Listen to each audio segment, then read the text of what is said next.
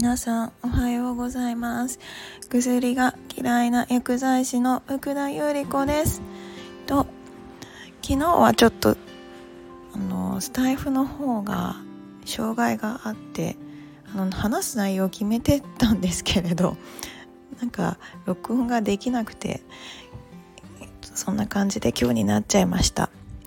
で昨日話す内容を今日言おうかななんて思ってたんですけれど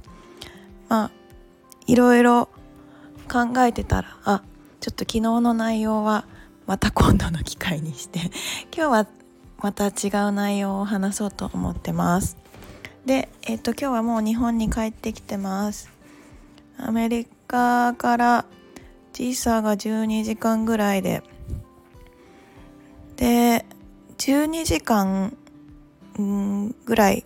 11時間かな飛行機乗って時差がマイナス14時間ぐらい。だからなんかもう一日同じ日が来たって感じで不思議な感覚でした。あのー、飛行機まあね11時間だと結構な時間なんですけれどね。時差もなくてなんか帰ってきたらあのアメリカ時間で午前中の11時に乗ってで東京には、えっと、11時間乗って東京時間だと同じ日の3時か4時ぐらいに着くんですよ。飛行機の中ではちょっと寝たんですけれど帰ってきたらこっちは明るいしなんかすごい帰ってきたら動きたくなっちゃって。自転車40分とかぐらいこいでで私ダンス好きなんでバカみたいにダンスしてきちゃいました。ちょっとバカみたいな体力だなって自分で思いながらえっと昨日は過ごしたんですが今日は今朝録音してます。でえっとアメリカから帰ってきてと自分で食事とかも あの作れるようになったんでまあ帰ってきて今の食事と、まあ、アメリカの食事で自分が思った感覚とと感覚だけじゃなくてあの理論的にどうしてそういう感覚になってしまったのかっていうのもああやっぱりアメリカの食事ってこういうものが不足してたからあのー、食欲が結構収まらなくなっちゃったんだなっていうのがあの身に染みて感じたというか結構その本能的に人間が欲する食欲みたいなものをあのー、きちんと理論的にあのそういったデータがあるのでその辺りも踏まえてあの今日はお話できたらなと思います。でアメリカはまあもちろんスーパーマーケットもすごくてやっぱ裏の成分もすごくてでいろいろ選んで食事とか買ってましたみたいな話をしてたかと思うんですけれど。私アメリカ立つ最終日の朝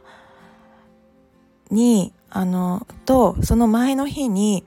あの自分で自宅から持ってったちょっとタンパク質量が多い、まあ、プロテインパウダーみたいなのを持ってったんですよ。でなぜそれを持ってったかっていうとあのもうその時にも知ってたんですがやっぱタンパク質量をきちんととってれば食欲がコントロールできるっていう話は皆さんご存知ですかね。あのその正しいタンパク質量をきちんと取れていれば食欲量がコントロールできるっていうことを知っていたので。であのやっぱりタンパク質プロテインプロテインもあのやっぱり売られてるものはいろんなものが添加されてるのでもう本当に純粋にあのタンパク質量が多いものですね。あのカカオ分が多くてタンパクカカオ配合カカオが含有されている商品なんですけれど私が買ったのは。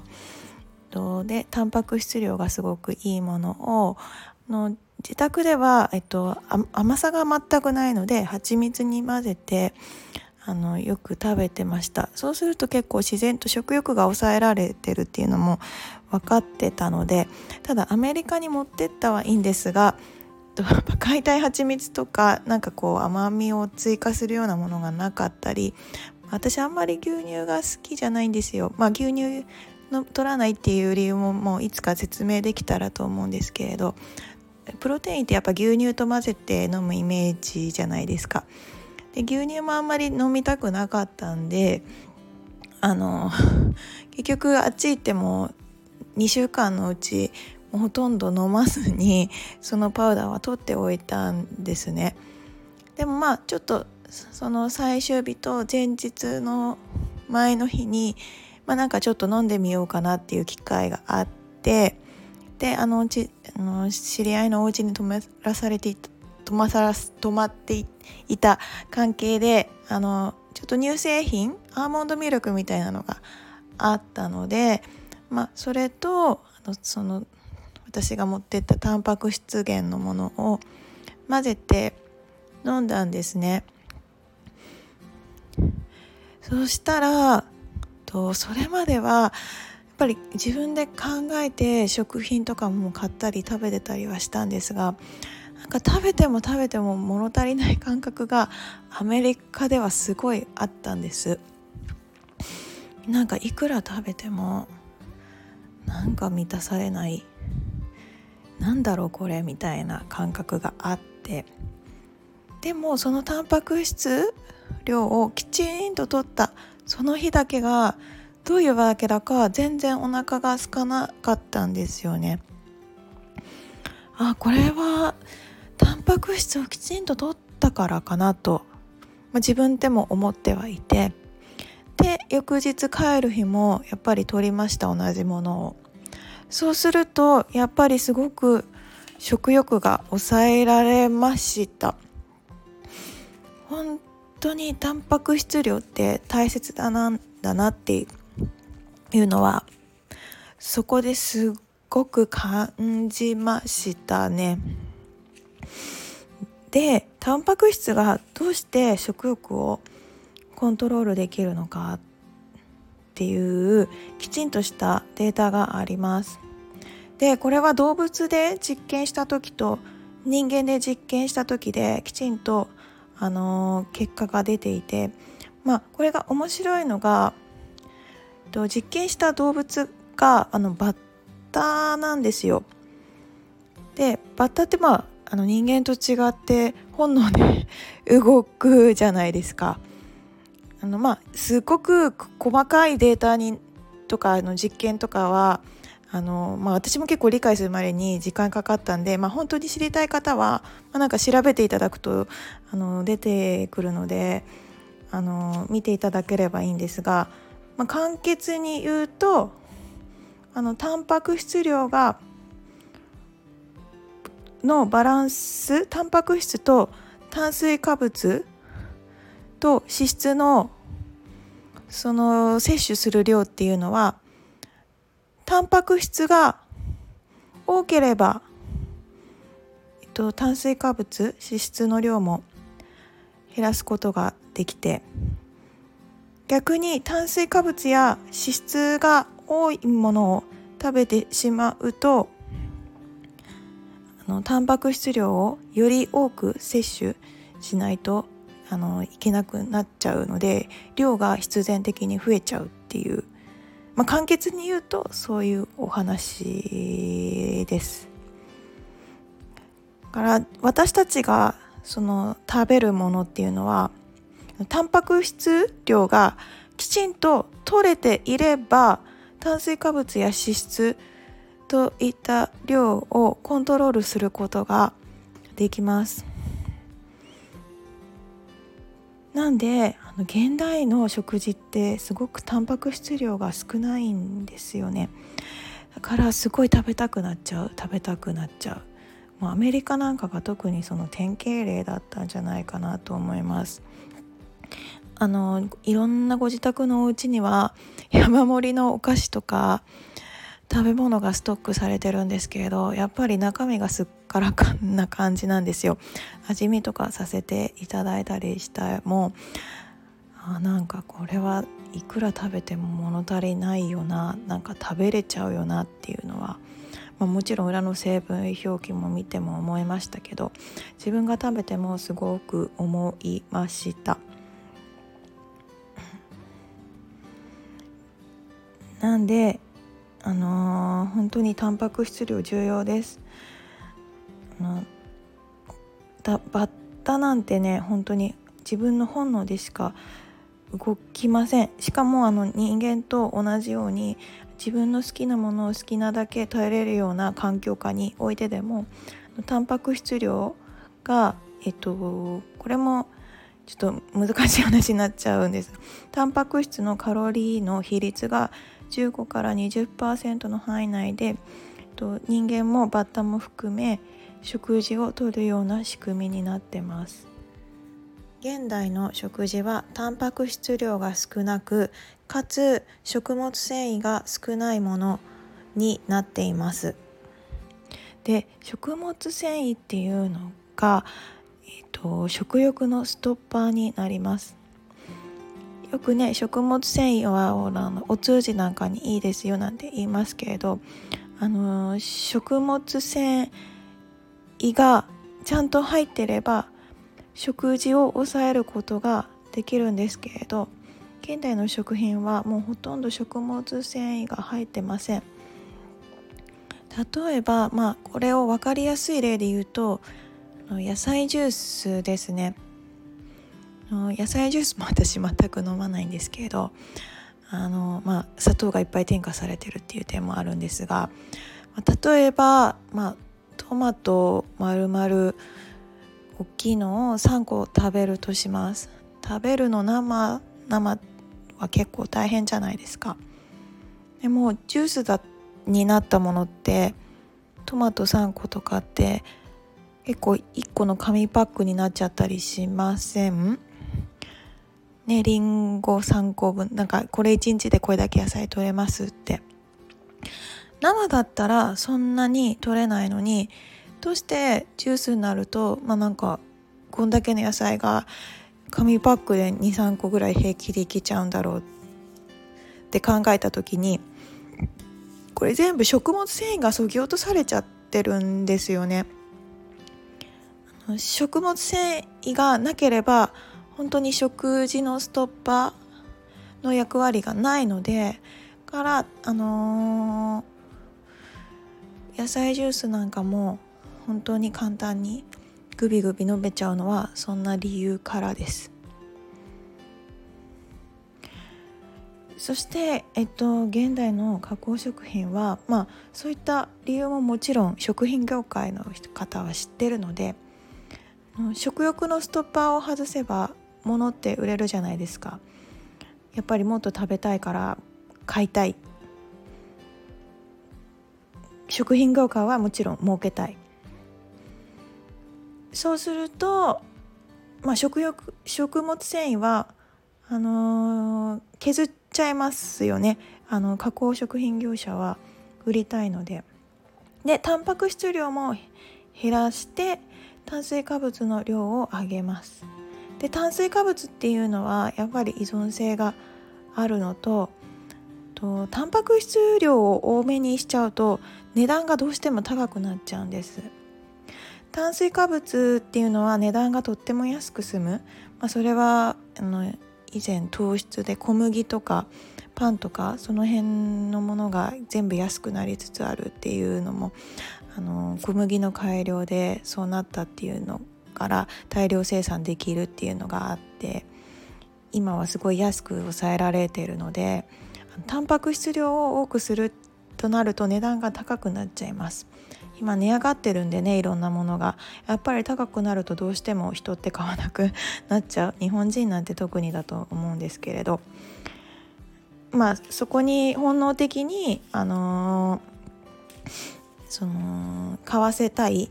より多く買わせたいっていう食品業者の裏があったりします。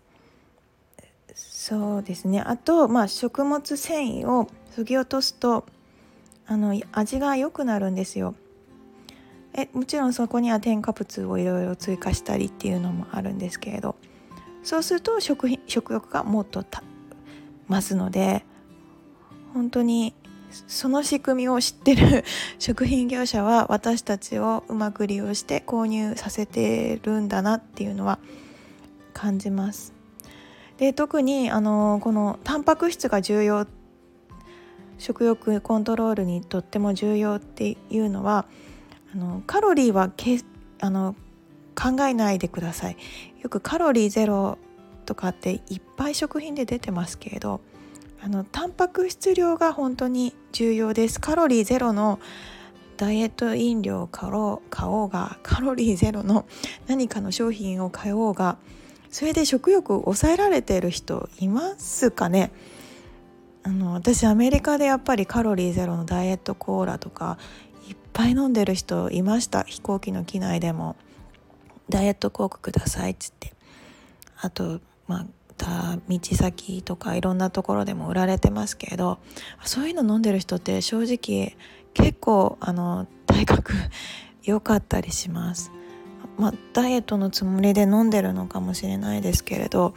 あの全然痩せてないですしむしろやっぱり不健康なものを結構やっぱり食べてるなと思いました。機内なんかはね結構長い時間 隣の人がどういう食事してるのか分かっちゃうので余計に思いましたね。カロリーゼロのコーラ飲んでる飲んでるけれどまあなんかそこで炭水化物のマフィンだったりスナックだったりそういうのをずっと食べ続けてたりとかあのそういったのがしょっちゅういろんなところで貢献しまし見ました。が本人はそれでねあのー、ダイエットのつもりなのかもしれないです。まあ私もやっぱりそういったあの炭酸はすごい大好きでした。カロリーゼロとかあの言ってるものは、1年ぐらい前まではやっぱりそういう知識がなかったんでそのカロリーゼロなんならいいんじゃないかと思って結構飲んでましたね。運動の水分補給の時はカロリーゼロのあのその炭酸がすあのすっきりするし美味しいからって飲んでましたけどあのやっぱり全然あの体脂肪とか筋肉量ってあまりつかなかったのだけ覚えてます。あの私2019年ぐらいからあのインボディっていうあの体組成を測る機械であの計測をしてます。あのちょっと最近あのふとあのデータを思い出してあのまた近いうちに計測しようかなと思ってるんですが実は2019年のあの5月ぐらいからあのなんか友達とたまたまあのその計測器乗ってみようかなんて言ってあの乗ったのがきっかけで、えっと、半年に1回ぐらいであの継続的に計測し始めました。で私あの結構運動は大好きだったんですよ。あのダンスが好きだって言ってましたけど社会人になってからあの運動は結構してる方だったんですね。あの結構ダンスでチーム組んでいろいろあのイベント出たりとかもしてたんでなんかバカみたいに練習も してたんですけれど結局食欲値を変えなかったんであの全然体脂肪率が下がりませんでした。でやっぱり動きも悪くて。で、えっと、実は結今はそうでもないんですけれどむしろなんかちょっと体脂肪を減らしすぎちゃってあの生理止まっちゃったりなんてことも実はちょっと前にあったんですよね。あのその辺のことも今度お話できたらなんて思うんですけれど。2019年の5月で体脂肪が30%まではいかないけれど27%ぐらいありました。結構ありますよね。あのー、本当に運動してってですよ。だから当時はすごい甘いものがめちゃくちゃ大好きだったんであのー、もう1日3回食べてました。しあのー、運動しようといえど食事がそもそも変わらないから体脂肪下がらないし。でやっぱそこでもあの食事の指導をしてくださる方がいてあのいっぱいいろいろ言われました。分かってはいるんだけどねなんて心の中で思いながら。で、えー、と少しずつやはり食事を変えていきました、まあ、特にあの体重が1 0キロ近く落ちちゃった時なんかはあのー、やっぱり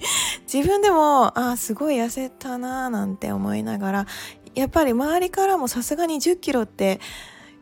結構劇的な現象だったみたいでもう皆さんから「えがんじゃないの?」とか「え食事ちゃんと食べてる?」とかって言って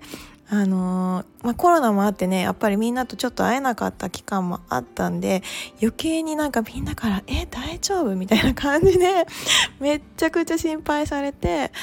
まあ、あの大丈夫だったんですあの本当にあの食事が取れないだけでその時はバカみたいに運動だけしてました食事は取れないのはまあいろいろあったんですけれどもう本当にバカみたいに運動してましたその食事を取らずに運動するっていうこともすごくいけないことでこれもきちんと理由があってちゃんと食事をとるようにはなったんですがあの今ちょっとそれのねデータを今ちょっと探してるんですけれどあのこれもやっぱり昔のデータで多分アメリカの軍人だったかながあの食事を取らずにこう軍人と食事を取らないわけではないけれど、まあ、ほとんど食事を取らずに運動だけをし続けたらどうなるかみたいな実験をしたんですね。でそうするとあのこれも結構衝撃的な写真であのー、すごいんですよ。あの本当にちょっと見つけたらきちんと載せますけれど、あのー、その写真を見てあ食事って本当に大切だなと 思いました。あの取らないで運動し続けるあの、え栄養を取らずに運動し続けるっていうのは本当に危険なこと、まあ、私はそんなことをしちゃったもんだからあの余計にあの当時はやばかったですね。まあ今で言えばまあそれがあのうんがあるから今があるかななんてあのちゃんと思ってはいるんですけれどで、まあ、食事も取り始められるようになってで栄養バランスを考えてで運動もしてもうで途中からあまりもうほとんど砂糖を取らないってことをしたらもう体脂肪があのすごく減りました。で今は一番筋肉量が過去の過去一過去の中で一番増えましたね。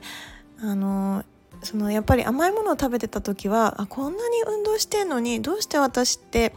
なんか体脂肪率下がらないんだろうってずっと思ってたんです。あのでそれがね食べ物だっていうのにも自分でも気づけなくってでもまあ痩せちゃって痩せた中で食べずに運動しちゃうっていうのはすごく良くないことだっていうことを学んで特にねあのバレエのダンサーさんとかすっごいガリガリじゃないですか。ああいう方々もやっぱ体型キープするのに食事食べずに運動しちゃって体壊しちゃって動けなくなっちゃうとかよく聞く話なんでね。あと食べるとなるとなんかチョコレートとか栄養バランス偏ったものだったりとかって聞きますけれどまあそれも本当に良くないです。今結構バレエ業界も食事とか栄養指導に関してちゃんと言ってるところも多いみたいなので私が結構そのバレエとかのその運動で参考にしてる人の、あのー、サイトとかもやっぱり食事はすごく大切ですっていうなんかは言ってますね。ただやっぱりその人もまあ私と多分同い年ぐらいなのかな。皆さんやっぱそういう指導もされてるみたいなんですがやっぱりお食事に気を使わずにあの、うん、そのバレエだけをこう集中的にやるっていうのをしてしてる方が結構多いと言ってました。結局正しい知識がないからでそういった行動に出ちゃうんだなってすごく思ってます。からあの知っていればあのー、そういうことは絶対しないじゃないですか。当時の私も知らなかったから結局食べずに運動するとかまあ運動してても甘いものは食べちゃうとかだから体脂肪減らないとか、まあ、逆にねあの バカみたいに減らしすぎちゃってちょっとあんまり女性的には良くない目も出てきちゃったりはしたんで、まあ、その辺はちゃんとあの体脂肪を戻して今コントロールしてますけれど。なんかそれも結局減らしすぎると、あのー、そのホルモンのバランスが崩れて良くないっていうデータもきちんとあるっていうこともちゃんと学んだから自分で本当に、あのー、食事はコントロールして、あのー、元に戻しました。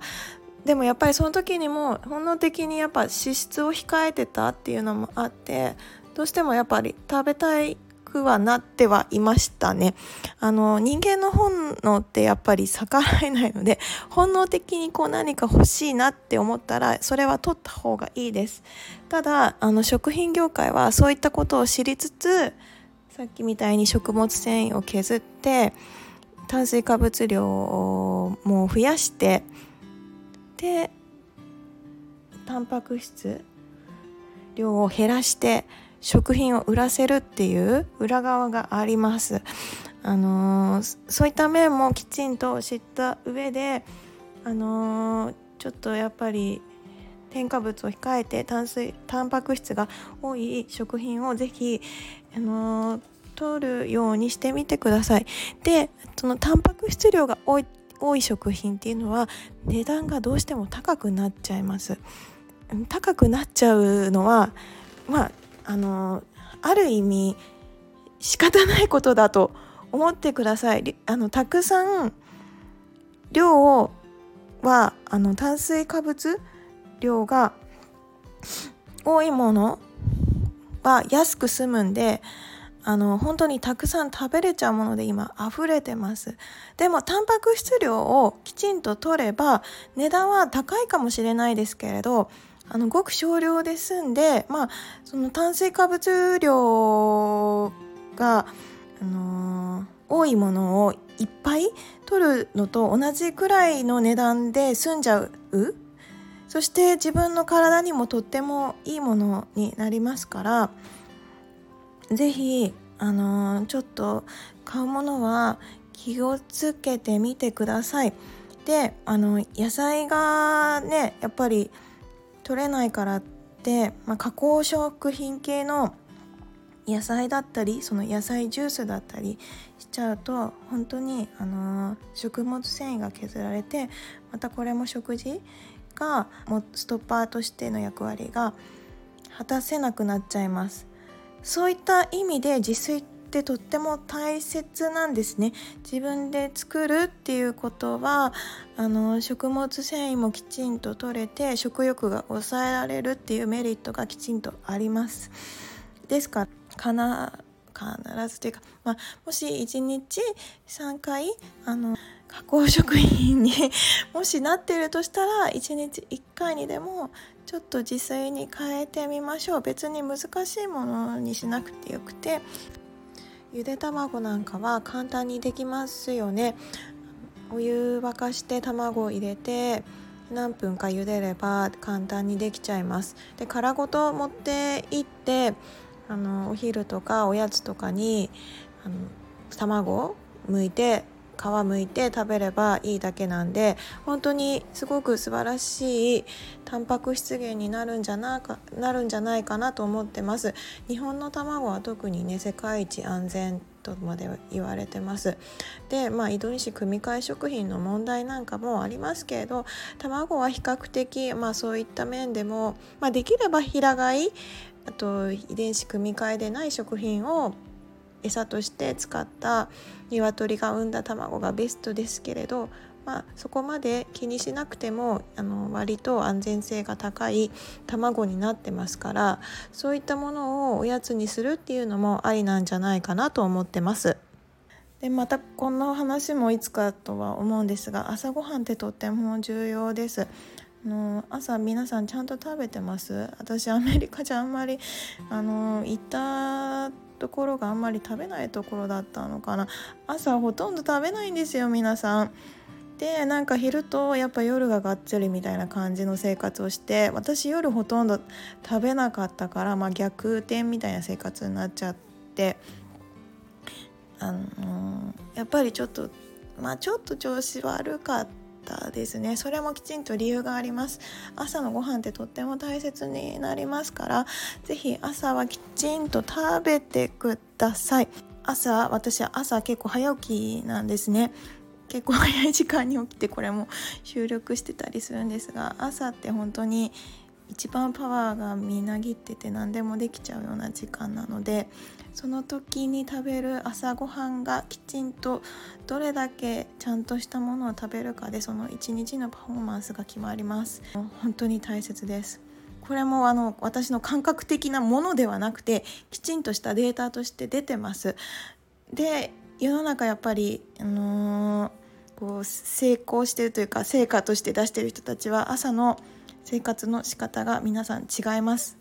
あの朝はちゃんと食べるし朝には運動するしあのお食事は皆さんしっかり食べてますしあのー、ぜひ朝の食事とタンパク質量が多いものとっていうのでちょっと意識してこれから生活してみてくださいね。そんなんで今日はちょっとまた長くなっちゃいましたけどあの明日は昨日話そうと思ってたことを話そうか。ちょっと悩み中です。今日もこんな感じでおしまいにしようかなと思います。じゃあ皆さん暑いですが今日も良い一日をお過ごしください。Have a nice day! バイバイ。